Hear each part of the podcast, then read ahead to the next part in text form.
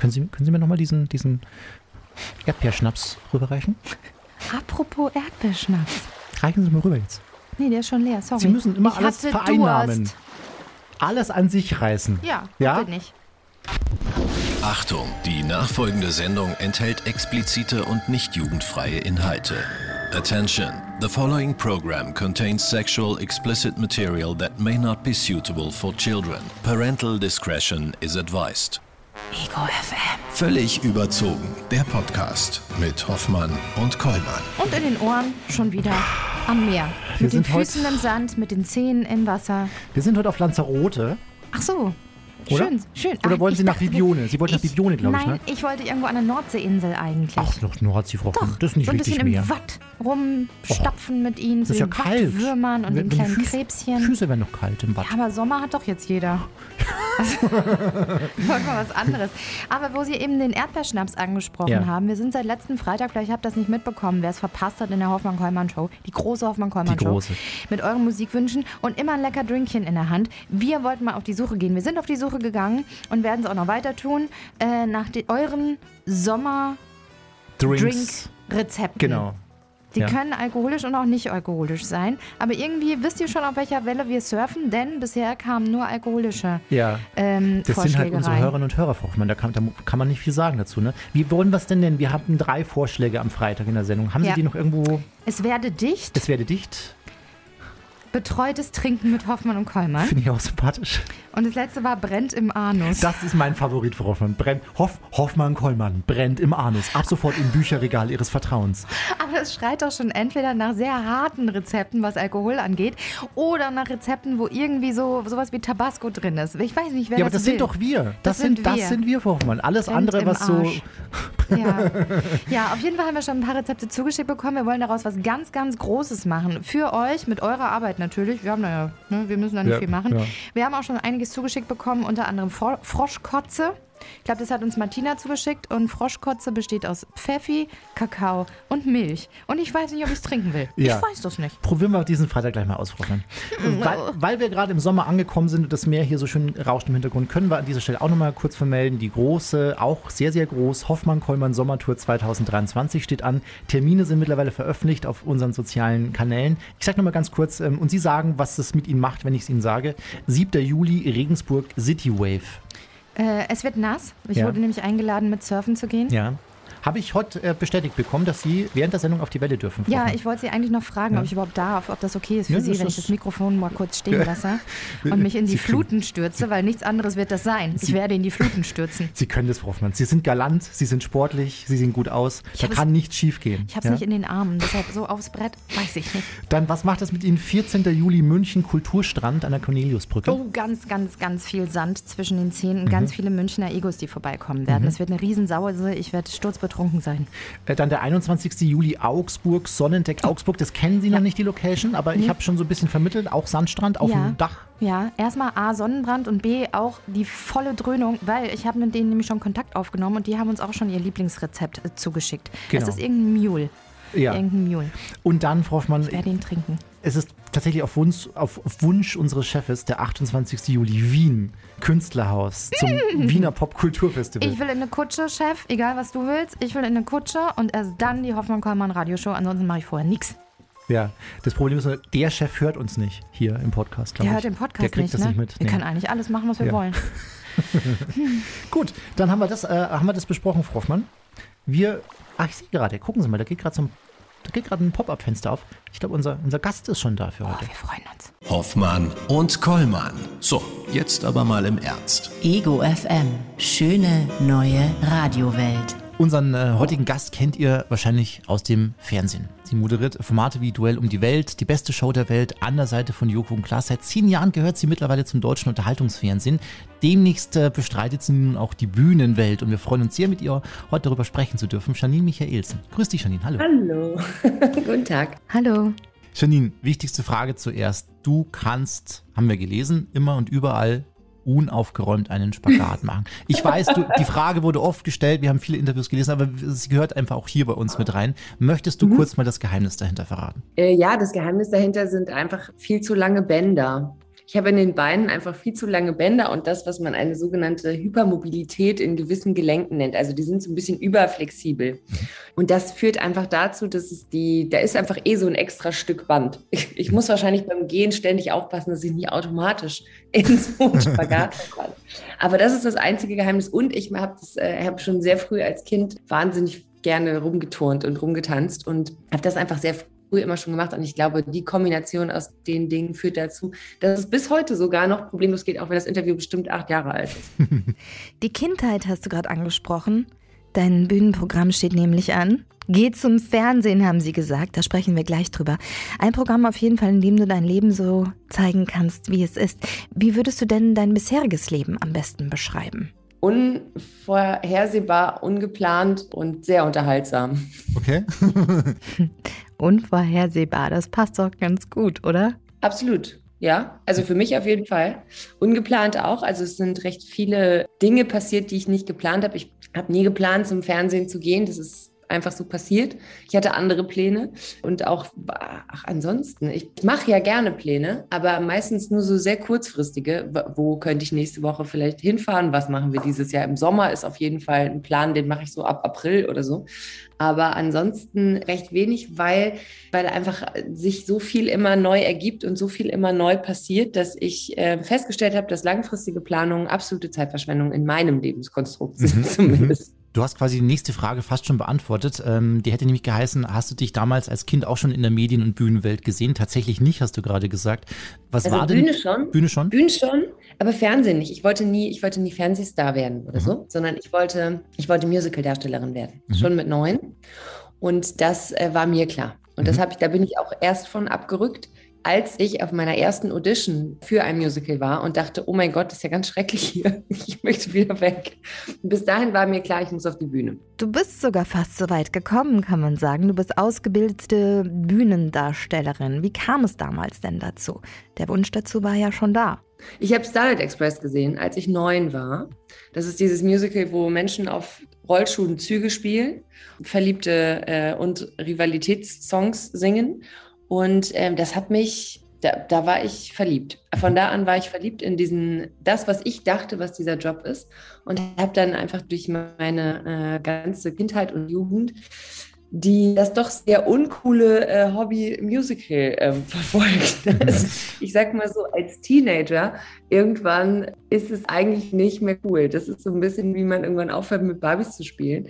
Ich habe nicht aufgehört damit und habe einfach die eigentlich ich habe so eine Musical-Gruppe gegründet mit zwei Freundinnen und wir haben dann irgendwie so riesen Musical-Inszenierungen gemacht mit irgendwie mit 80, 90 Kindern und Jugendlichen und sind irgendwie da bei uns von Schule zu Schule durch die Aulen getourt und haben das da irgendwie vorgespielt. Also mit Publikum und Kartenverkauf und allem, was dazugehört. Mhm. Ähm, also irgendwie hat es mich total gekriegt. Und dann war ich, dann war ich da hooked. Ich wollte das unbedingt machen. Ich fand diese Welt toll. In meiner Vorstellung war die nur sehr, sehr kreativ. Also in meiner Vorstellung durfte man sich da ganz viel selber ausdenken. Und am Ende, als ich dann tatsächlich irgendwann äh, das erste Mal auf so einer, einer sogenannten Audition bin, also auf so einem Vortanzen für eine echte Rolle in einem wirklichen großen Musical, habe ich festgestellt, dass das mit zumindest meiner Idee von Kreativität nicht so viel zu tun hat und dachte dann, ja, ich glaube, das ist nichts für mich. Achtmal die Woche hinten in der dritten Reihe irgendwie das Bein gleich hochschmeißen wie alle anderen und ansonsten gucken, dass man nicht auffällt, das taugte mir dann irgendwie nicht. Aber bis dahin war es mein Traumberuf. Also es hat quasi die Spontanität gefehlt des Berufs oder des Ausübens. Ja, ich glaube, da, da wäre es halt eben so vorhersehbar mhm. gewesen. Mhm. Weißt, man macht dann einfach wirklich einen, das ist ein Knochenjob, das darf man echt nicht unterschätzen. Man macht einfach achtmal die Woche die gleiche Show in der gleichen Rolle, auf der gleichen Position. Und das ein Jahr lang mindestens. Und da habe mhm. ich gedacht, das, das geht nicht, das kann ich nicht. dann werde ich wahnsinnig. Dann hast du dir gedacht, beim Fernsehen ist es sicherlich besser. Oder? War das ich so gedacht, der, im Internet. Ich schaue mal Internet? im Internet nach, Aha. was da los ist. Ich habe ja im Internet angefangen. Genau. Und äh, habe da so eine kleine, so eine kleine Web-TV-Serie gemacht mit, äh, mit Ehren Senf. Mhm. Und dann dachte ich, ich wollte das eigentlich nur mal, dachte ich, guck mal, wie das so ist. Moderation konnte ich mir irgendwie nicht vorstellen, hatte man mir aber früh schon nahegelegt. Ich glaube, weil ich immer sehr viel geredet habe. Und dann fing das an und dann kam irgendwann Arte und fragte, willst du nicht mal gucken, wie so ein Wissenschaftsmagazin funktioniert? Und dann kam ich so vom Hölzgen aufs Stöcksken und irgendwann ähm, stand ich bei ProSieben und habe zum ersten Mal den Leuten einen schönen Samstagabend gewünscht. Und da dachte ich aber auch für mich so kurz mir, das ging jetzt aber schnell. Und wissen die eigentlich, dass ich das alles überhaupt gar nicht kann? Hat das schon jemand mitgekriegt, dass ich hier eigentlich völlig fehlbesetzt bin? Und so ging das los. Das ist wirklich eine tolle Karriere, muss man sagen. Eine Frage kurz noch so zu Ehrensenf. Du hast dort als Nachrichtensprecherin lustige Videos kommentiert. Oder? Ja, es war so, eine, war so eine Mischung. Es war so ein satirisches Nachrichtenmagazin. Also wir haben wirklich so die News des Tages diese zwei, drei großen Meldungen mit äh, satirisch, also quasi als gespielte Nachrichtensprecherin mit so einem kleinen zynischen Blick auf die Weltsituation. Und das war gespickt dann wiederum mit Errungenschaften, Neuerungen aus dem Internet. Ich meine, das war 2000, seit 2005 oder so oder auch länger. Katrin Bauerfeind hat das vor mir moderiert. Da gab es halt einfach noch so viel Zeug im Internet, das Leute nicht kannten. Und guck mal hier, in Animationsvideos, es gab noch kein TikTok und kein Instagram und so. Es gab nicht diese Sammelstellen, sondern es gab wirklich einfach bei uns RedakteurInnen, die das Internet durchforstet haben nach coolen Seiten, interessanten Projekten. Und das haben wir quasi mit da reingeschmissen. Das ist so ein bisschen Infotainment. Das war unsere Art von Infotainment. Das waren lustige Nachrichten und, äh, und Videos und Fundstücke aus dem Internet.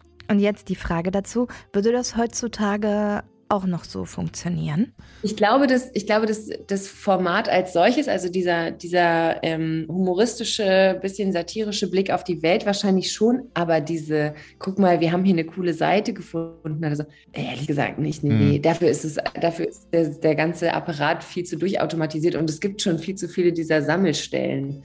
Aber es gibt echt immer noch viele Leute, die sich erinnern an diese Sendung und wir haben die auch alle wirklich sehr, sehr geliebt. Die hätte sich wahrscheinlich, wenn wir sie nicht eingestellt hätten, hätten wir die irgendwie anpassen müssen. Ich weiß nicht genau wie, aber so der Kern dieses Formats würde, glaube ich, immer noch funktionieren, weil eine, eine, lustige, eine lustige Beschreibung und ein kleiner augenzwinkernder Blick auf die Weltsituation ernsthaft vorgetragen von einem Nachrichtensprecher oder einer Nachrichtensprecherin, das funktioniert ja tatsächlich auch bis heute noch im Fernsehen mhm. ganz gut. Mhm. Ich glaube, das, das würden wir auch noch hinkriegen. Das lineare Fernsehen müssen wir auch gleich noch besprechen, wo du das in, uh. äh, in den nächsten Jahrzehnten siehst. Ganz, gerne. ganz kurz mal zu dir und der Kamera, die dich jetzt tatsächlich schon lange begleitet. Du bist immer sehr professionell, das muss man sagen, was aber nicht heißt, dass du fehlerfrei bist. Und nee. du ahnst wahrscheinlich schon, auf was wir hier kurz zu sprechen kommen, müssen wir natürlich auch einmal kurz ansprechen. Ich, dein, dein, kleiner Twitter-Fauxpass im ZDF, es ist schon lange Ach. her. Ja, so lange, dass du dich gar nicht mehr erinnern kannst. Wir würden trotzdem doch. ganz gern hören, was da passiert ist. Doch, doch, ich erinnere mich sehr, sehr gut sogar. Weil ich weiß damals noch, dass in dem Moment, als das passiert ist, weil, wie du sagst, ich, ich mache regelmäßig Fehler. So. Mhm. Und ich finde es auch, äh, darum geht es auch gar nicht. Mhm. Also das ist ja, das ist ja, es geht ja, ich finde ja darum, dass man mit Fehlern einfach souverän und cool umgeht mhm. und zu denen steht, wenn man sie macht. Und das war ganz, ganz, ganz am Anfang und das war das erste wirklich große, große Fernsehpublikum. Also ich meine, Fußball-EM ist natürlich einfach, das ist schon Königsklasse Zuschauerzahlen oder Zuschauerinnenzahlen. Es war so, dass ich quasi, ich war so die Anlaufstelle für alles, was im Netz passierte und hatte irgendwie diese Twitter-Funktion dazu geschrieben bekommen. Ich hatte mir auch dafür einen Twitter-Account gemacht, extra. Mhm. Und ich war in dieser riesigen Produktion so ein ganz kleiner Teil. Und es wuselte und wurde wild und, äh, und ich war immer so ein bisschen auf Zuruf. Und dann habe ich es einfach nicht gegengecheckt. Ich weiß, ich habe quasi gescannt oder ich musste so ein bisschen gucken nach prominenten Namen und, und Köpfen, die kommentieren zum Fußball unter bestimmten Hashtags oder mit bestimmten Suchbegriffen. Und unter anderem war da eben auch Harald Schmidt. Und da ich ähm, entgegen der Verkaufe, die man das mir gerne von außen anhängte, alles andere als eine Internet-Expertin war, sondern lediglich eine Frau, die im Internet eine Sendung macht, war ich dementsprechend auch nicht mit journalistischer Sorgfaltspflicht dahinter, sondern aus der Haltung einer Unterhaltungsperson, die ich nun mal bin. Ich bin keine Journalistin und ich war auch hier eine. Und habe dann einfach da zusammengesucht, habe schlichtweg nicht, nicht auf dem Schirm gehabt, dass es Menschen gibt, die sich für andere Menschen ausgeben. Das ist bums naiv. Aber in dem Moment habe ich es einfach wirklich überhaupt nicht. Es musste super schnell gehen. Ich hatte dann irgendwie, mir war ein blauer Haken und so, alles klar, was ist mir einfach durchgerutscht. Ich hatte hier Jerome Boateng da und hier dies, das da und A. Harald Schmidt da und das kommt dann einfach so zusammen. Und dann habe ich das da vorgelesen und es hat ja auch vor Ort niemand in Frage gestellt, denn auch da war niemand so, dass man dachte, ah nee, es war Harald Schmidt, Bonito TV, das muss aber. Und natürlich war das in der weisen Welt der Menschen bei Twitter, die sowieso alles besser wissen als alle anderen Leute auf Erden, war natürlich sofort klar, oh mein Gott, die Internet-Expertin im ZDF hat sich, ist dem Harald Schmidt auf den Leim gegangen. Und das war nach der Sendung auch alles relativ schnell klar. Und ich dachte noch, als ich es hörte, dachte ich mir, ach, wie lustig. Naja, gut. Und dann am nächsten Tag explodierte oder über Nacht explodierte das Internet. Und ich habe wirklich gedacht, was haben denn, was ist denn mit den Leuten los? Mhm. Also im allerbesten Fall kann sich doch jetzt dieser Bonito TV einfach hinsetzen und sagen, geil, ist mir einer auf den Leim gegangen, ist mhm. doch super. Aber diese Welle des Hasses, die mich da überrollte, als hätte ich gerade vor laufender Kamera einen Hundewelpen geschlachtet oder so, mhm. die hat mich äh, wirklich, wirklich erstaunt, weil ich habe gedacht, das ist kein schlimmer Fehler. Der hat niemandem geschadet, außer meiner Kredibilität als Internet-Expertin. Mhm. Und ich habe nicht verstanden, warum die Leute so abgegangen sind. Es hat mhm. mich wirklich, wirklich erschrocken oder erschreckt, weil ich, die, weil ich den, ich, also Ursache, Wirkung hat für mich in keinem Zusammenhang gestanden. Mhm. Und das war, glaube ich, das erste Mal, und das war auch mein letzter Storm und mein erster äh, gleichzeitig. Ähm, aber ich weiß, dass ich dachte, boah, ich möchte mal gerne wissen, ich möchte nicht wissen, was los wäre, wenn ich mal was Schlimmes mache. Ja. Weil wenn das so ein, also wirklich so ein Quatsch, Flüchtigkeitsfehler, wenn der dazu führt, dass Menschen sich so dermaßen aufregen, dann möchte ich mir nicht wirklich was zu Schulden kommen. Wobei es doch fast schon wieder einen ganz eigenen Unterhaltungswert für dich selbst hat. Ich fände es fast schon wieder witzig zu sehen, wie sich da eine Meute von Menschen darüber aufregt. Ja, ich fand, also der Unterhaltungswert bis zu einem gewissen Punkt ja, aber da waren wirklich Drohungen und sowas dabei. Also mhm. Leute sind völlig unverhältnismäßig ausgeflippt. Mhm. Also mit äh, Leute, die sich dann daran abarbeiten, da kann ich mit umgehen. Es ist im Zweifel ja sogar einfach auch eine interessante Geschichte und lustiges Material. Mhm. Aber, ähm, aber da sind teilweise wirklich Menschen, da hast du das Gefühl, ich habe die sind wahrscheinlich, weiß ich nicht, was deren private Beziehung zu Harald Schmidt ist, aber sie muss auf jeden Fall so sein, dass es sie, sie massiv verletzt mhm. hat, dass ich diesen Fehler gemacht habe. Mhm. Das fand ich schon krass. Also da habe ich auch gedacht, diesen, also irgendwo muss aber gut sein. Ja.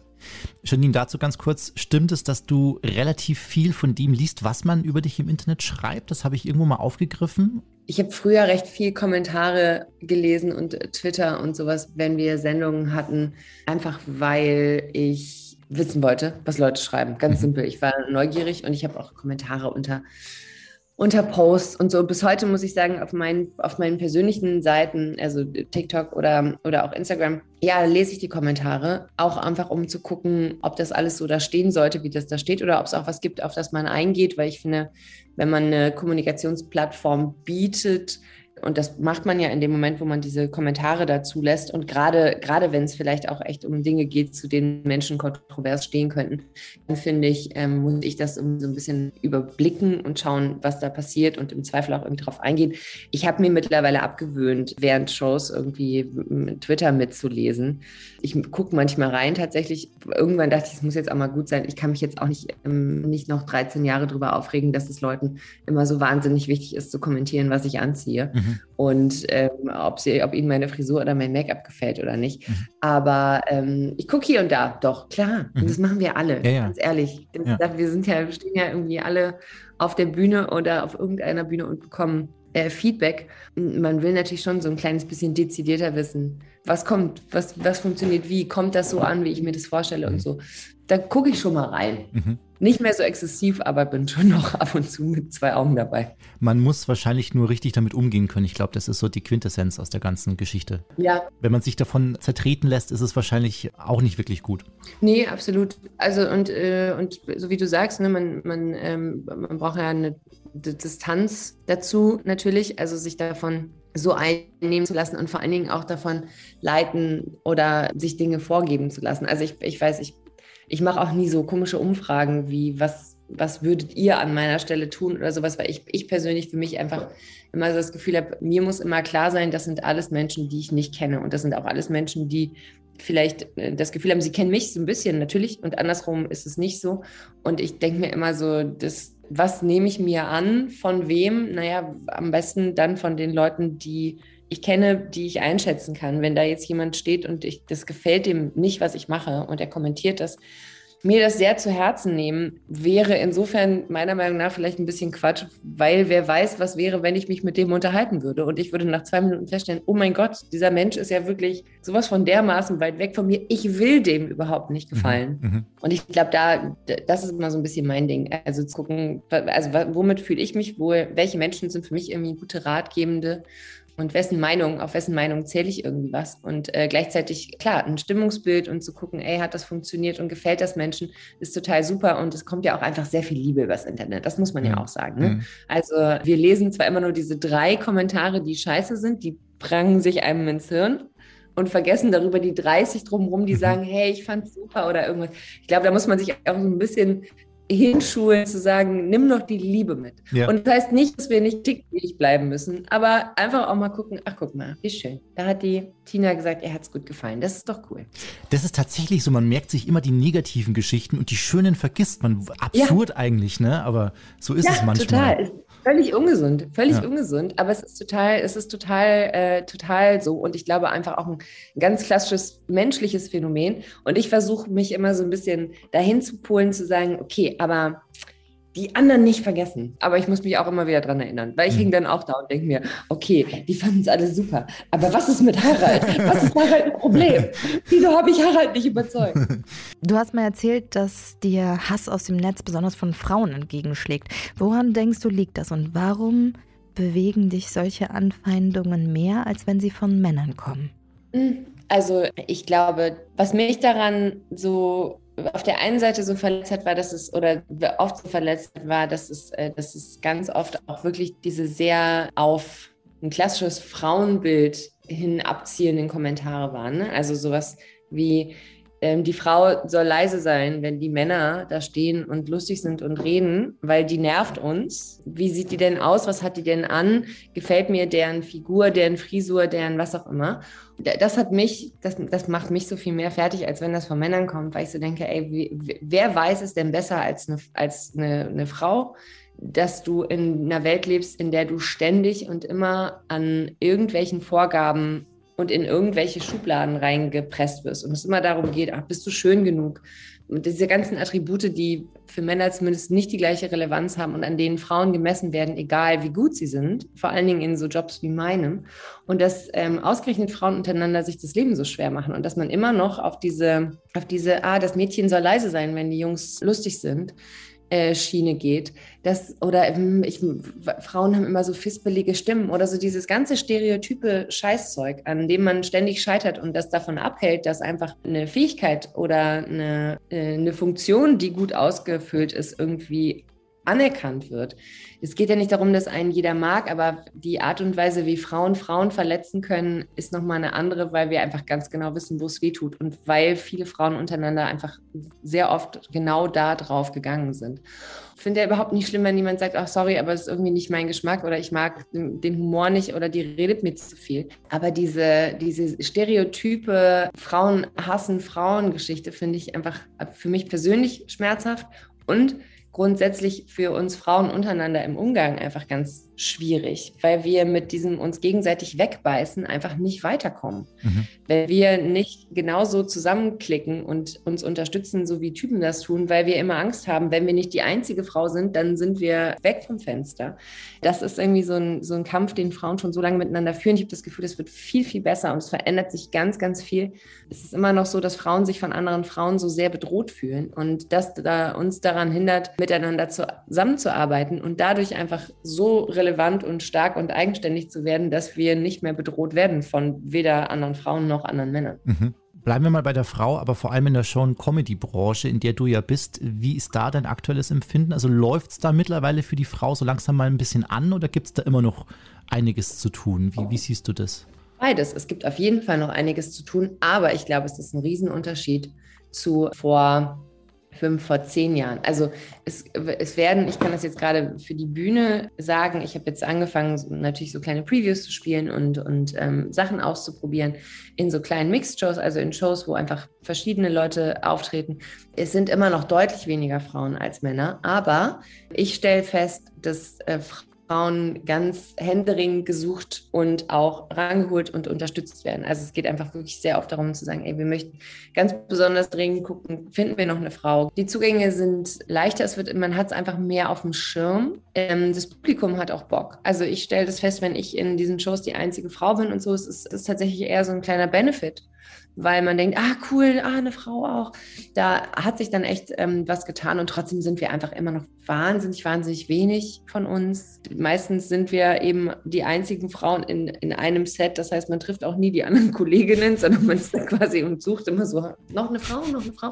Wenn eine da ist wiederum, dann stelle ich fest, ist die Vernetzung sofort da. Also ich habe in der kurzen Zeit, in der ich das jetzt mache, so viele Kolleginnen getroffen schon und dann tauscht man sich aus und dann tauscht man Nummern aus und baut so ein Netzwerk. Also da passiert total viel, glaube ich. Mhm. Und gerade im Comedy-Bereich habe ich das Gefühl, ich habe das Gefühl, die Zugänge sind besser da, als sie es waren.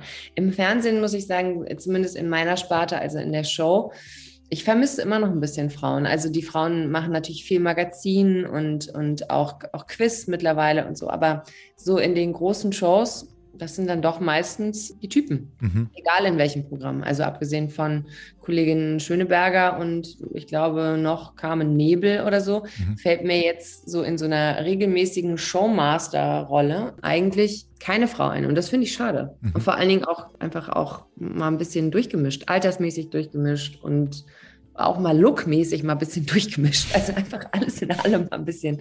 Da kann man schon, da kann man schon noch.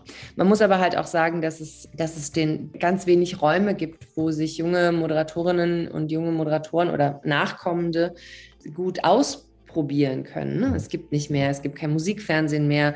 Bei YouTube muss man sagen, ist mittlerweile auch irgendwie so langsam die Grenze der Neuentdeckung erreicht, weil es so viel Content gibt.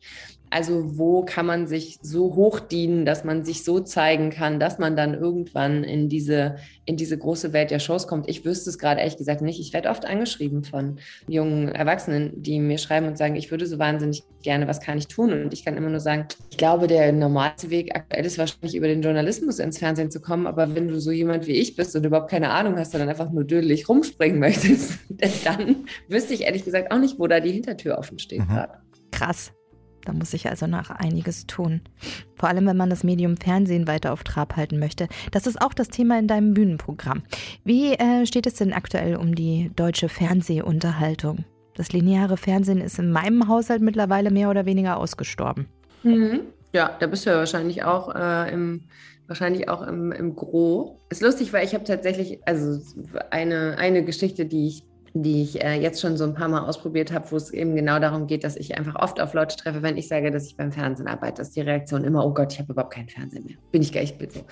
Am Ende muss man sagen, äh, ein, ein, riesengroßer Teil der Bevölkerung schaut natürlich immer noch Fernsehen, aber es ist auf jeden Fall der ältere Teil und für die wird auch das Programm hauptsächlich gemacht. Mhm. Es gibt natürlich so ein paar Flaggschiff-Situationen und es gibt noch ein paar große Shows und es gibt auch immer noch Fußball und, ähm, und immer noch die Nachrichtensendungen, die relevant sind, die natürlich immer noch da sind und die auch immer noch ziehen. Aber es ist genau wie du sagst, ich glaube, dadurch, dass man versucht, im, im, im Breiten immer Sachen zu machen, die allen gefallen, sind Sachen, die niemand geil findet. Mhm. Also irgendwas zu machen, was darauf ausgelegt ist, dass es den Großteil der Menschen abholt, ist wahrscheinlich was, wo keiner da sitzt und sagt, ey, mega. Mhm. Ich bin mir sicher, keine Ahnung, als Phoebe Waller-Bridge Fleabag gemacht hat, hat sie sich nicht gedacht, ich mache jetzt mal eine Serie, die allen Leuten gefallen soll, sondern sie hat sich gedacht, ich mache jetzt mal eine Serie, in der ich finde und die 20 Leute, mit denen ich hier dran arbeite, dass wir die und die Themen auf die und die Art so und so erzählen wollen.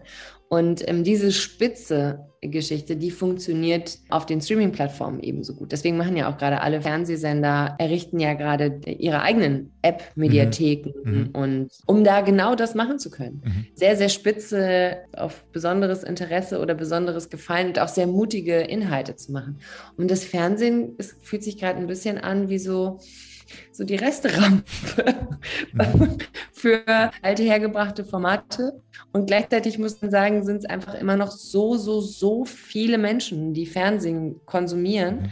dass es anscheinend auch nicht die Notwendigkeit gibt, da großartig was Innovatives zu machen. Mein Bild ist immer, die Streaming-Plattformen laufen mit ihren Inhalten den Menschen vorweg und bieten an und Menschen können sich was rausholen. Das Fernsehen in meiner Welt läuft dem Gusto der Menschen hinterher. Mhm. Es geht immer so ein bisschen, ah, okay, alle wollen Reality, jetzt schmeißen wir alles zu mit Reality. Oh, alle Menschen wollen Rosamunde Pilcher, okay, jetzt kommen nur noch Schmonzettenfilme. Und dieses Hinterherrennen, hinter, hinter dem äh, antizipierten Bedürfnis der der Zuschauenden hinterherrennen, führt irgendwie dazu, dass man die so selten herausfordert und dass man denen auch, finde ich, an vielen Stellen so wenig zutraut. Und wenn man es dann mal macht, ist man immer überrascht. Wenn man dann 15 Minuten Joko und Klaas Männerwelten oder man macht, ähm, wenn du da mal hingehst und sagst, du machst mutige Sendungen, die man so nicht kennt, Duell um die Welt hat Matzen in Länge von 25 bis 30 Minuten. Funktioniert nicht. Würdest, würde dir jeder Fernsehmacher vor zehn Jahren sagen, 20 Minuten, Matz, bist du bescheuert, also diese Einspielfilme. Mhm. Und dann macht man es und man macht es gut und es funktioniert. Das heißt, ganz oft wird dieser Mut belohnt. Mhm. Manchmal auch nicht. Manchmal macht man andere Sendungen und da war ich auch schon dabei und die funktionieren nicht. Aber die, der, da geht der Mut irgendwie so ein bisschen verloren. Und den kann man so schön abwandern lassen auf diese, auf diese Plattform, weil da toben sich großartig kreative Menschen auch im Namen all der großen Sender aus und machen tolle Serien und tolle Formate. Und das Fernsehen ist gerade so ein bisschen, also in meiner, meiner Vorstellung, es tut mir fast ein bisschen weh, weil ich finde, das Fernsehen ist so ein tolles Medium. Und, und hätte ein bisschen mehr Liebe und Pflege verdient. Vielleicht kommt es ja nochmal. Aber die Liebe und Pflege äh, bekommt es ja auf jeden Fall schon mal durch eure Produktionen, ähm, ja, die ihr immer wieder an den Start legt. Da muss man wirklich sagen, Chapeau, das sind wirklich, wirklich ideenreiche Geschichten, die da über den Äther laufen. Und dass es sowas zumindest noch gibt, es ist ja schon mal so eine kleine Genugtuung, dass es das Wir Medium geben nicht auf. Ja. Wir geben das Fernsehen nicht auf. Ja. Wir halten daran fest und werden es retten. Ja. Das wird auch Thema sein deines kommenden Bühnenprogramms. Das wollen wir jetzt kurz ansprechen. Geh zum Fernsehen. Fernsehen, haben sie gesagt. Du wirst damit im Januar, 17. Januar zum Beispiel in München, am 18. Januar in Stuttgart ähm, gastieren. Worum geht es genau in diesem Bühnenprogramm? Es geht äh, natürlich um, in erster Linie um das Wichtigste, nämlich um mich. Mhm. Nein, es, äh, nee, aber geht zum Fernsehen ist tatsächlich ein Satz, den ich, den ich früher sehr oft äh, gehört habe. Und ähm, dementsprechend passt unter diesen Titel eigentlich diese meine komplette Geschichte. Also meine Geschichte, wie so, wie, wie bin ich da dahin? Was ist mir da irgendwie passiert? Also sowohl lustiger kleiner Quatsch wie beispielsweise die falschen Tweets von falschen Accounts, aber halt eben auch ja der Hass, der einem an Stellen entgegenschlägt, auch die die wie hat sich die die die mit also die Struktur im Fernsehen selber, die Zusammenarbeit, was man da erlebt. Also die schönen und auch die vielleicht nicht ganz so schönen Dinge, ähm, humoristisch aufgearbeitet und natürlich aber auch ein Blick aufs, aufs Fernsehen und auf die Fernsehlandschaft und auch auf die Medienlandschaft als solches, weil es einfach der, der Spiegel der Gesellschaft, in der wir leben. Ne? Mhm. Also was mhm. funktioniert Wieso gucken sich Leute sechs Stunden TikTok-Videos an und merken nicht, wie die Zeit vergeht? Und was lasse ich da eigentlich in meinem Hirn alles wo raus, damit an anderer Stelle äh, irgendwelche Videos von fünf Typen in einem scheiß Aufzug irgendwo einen Platz in meiner, äh, in meiner Kopfwohnung bekommen? Also diese, diese kleinen Dinge, mit denen wir uns irgendwie alle so beschäftigen äh, in den Medien und die wir sehen und mit meinem Blick da irgendwo auch ein bisschen da drin ist als Teilnehmende, als Mitverursacherin der Dinge, die passiert. Und gleichzeitig bin ich auch Zuschauerin, wie alle anderen auch. Mhm. Und ähm, ansonsten ein bisschen Funky-Kram aus meinem Leben. Es wird Musik geben, Gäste sind auch nicht unwahrscheinlich. Und ähm, im Endeffekt mache ich, mache ich eigentlich die Sendung, die es im Fernsehen so nicht gibt, die ich immer schon machen wollte. Das wäre tatsächlich. Die zaubern wir auf die Bühne. Das wäre die nächste Frage gewesen, ob das quasi so ein bisschen Vortasten ist für ein neues Format, das du dir zusammengereimt hast. Nee, eigentlich ist es quasi mein Format für die Bühne. Mhm. Ähm, ich möchte, also natürlich ist es, ich spiele das ja zum Glück auch nicht nur einmal, sondern, äh, sondern viele, viele Male und äh, ich hoffe noch viele, viele Male mehr. Aber ich habe schon auch den Wunsch, dass jeder Abend in jeder Stadt einen kleinen Moment Besonderheit hat, der nur in dieser Stadt und nur mit diesem Publikum so funktioniert. Und das ist eben die, es ist eben nicht die eine Fernsehshow, die dann so Woche für Woche weiterläuft, sondern es ist meine Idee von, wie so eine Show funktionieren sollte. Und dafür ist Publikum ganz wichtig und Kameras gar nicht so sehr. Ich sage jetzt nicht, dass ich später ausschlagen würde, wenn man mir damit ein großes Format anbietet. aber, ähm, aber ich finde, das Schöne ist da, dass, äh, dass ich, ich darf allein die Regeln machen für diese Show und ich darf mir ausdenken, was, wann, wo, wie hin muss. Und das Allerwichtigste, ich muss niemals nie in die Werbung moderieren. Und auch niemals Das hast du, ne? Das hast du. Das, das, das ist mir schon oft aufgefallen, dass du damit gar nicht so wirklich. Ähm, Ach, was heißt, naja, mir tut es einfach immer leid. Ich weiß, wenn ich gerade bei Live-Shows und so, da ist es so, da bekomme ich quasi das Kommando für die Werbung übers Ohr, weil wir nie so genau abschätzen können, wann die kommt. Und ich weiß, dass ich manchmal da stehe und nur denke, ach, die armen Leute, ey, jetzt müssen die sich schon wieder neuneinhalb Minuten lang irgend so einen Scheiß angucken. Mhm. Und dann ist es bei mir eher so, dass ich denke, okay, ich versuche jetzt mit einem, ich, ich werde definitiv nicht sagen, wir machen einen kurzen Moment Pause, weil das ist einfach gelogen, weil es ist, ihr habt einfach genug Zeit, um drei Amazon-Bestellungen aufzugeben. Also mache ich mir eher einen Spaß draus, irgendwie einigermaßen originell und auch ein bisschen realistisch in die Werbung zu moderieren und freue mich immer, wenn wir wieder rauskommen und sage, Gott, wir haben es alle geschafft. Weil es ist schon, es ist schon einfach wirklich sackviel Ja. Werbung, muss ich sagen. Ja. Das macht einfach auch nicht so viel Spaß. Die bezahlt uns und bezahlt das alles und es ist Privatfernsehen und I get it, aber es ist einfach richtig nervig. Ja. Das Thema mit der Werbung haben wir hier beim Radio ja auch. Wir haben, da könnte man sagen, eine ähnliche Gefühlslage.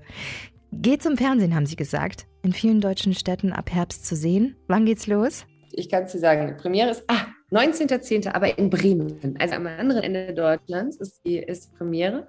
Termine gibt es äh, auf meiner Instagram-Seite, gibt es bei allen Ticket, äh, nee, Ticket, wie heißen die? VerkäuferInnen. Anbietern. Verkaufenden Shops, danke, Ticketshops. Ähm, ach, im Endeffekt, äh, dank Google gibt es die Daten eigentlich überall. Mhm. Wir dürfen es wärmstens empfehlen. Ähm, die Links dazu auch bei uns im Netz. Eine letzte Frage, Shirin, haben wir noch und die stellen wir immer. Und heute gerne auch an dich. Was äh, bedeutet für dich persönlich Glück? Mm, bedeutet für mich die Freiheit zu haben, die Freiheit zu haben, basierend auf meinem, meinem Bauchgefühl, meinem, ja, die Freiheit zu haben, basierend auf meinem Bauchgefühl Entscheidungen treffen zu dürfen. Das heißt, nicht, nicht irgendwo gefangen zu sein, wo ich Dinge tun muss, nicht tun möchte, sondern eigentlich jederzeit Ja oder Nein zu Sachen sagen können. Und das empfinde ich als, als großes, großes Glück, das zu tun, weil ich weiß, dass das, ähm, dass das vielen Menschen so in der Form ähm, nicht möglich ist. Schöne Antwort. Vielen Dank. Mach's gut und vielen Dank, dass du bei uns gewesen bist. Vielleicht bis zum nächsten Mal. Wir sehen uns auf Tour. Wir sehen uns auf Tour, wir sehen uns in München. Vielen, vielen Dank und einen schönen Tag euch. Hoffmann und Kollmann. So, jetzt aber mal im Ernst. Ego FM.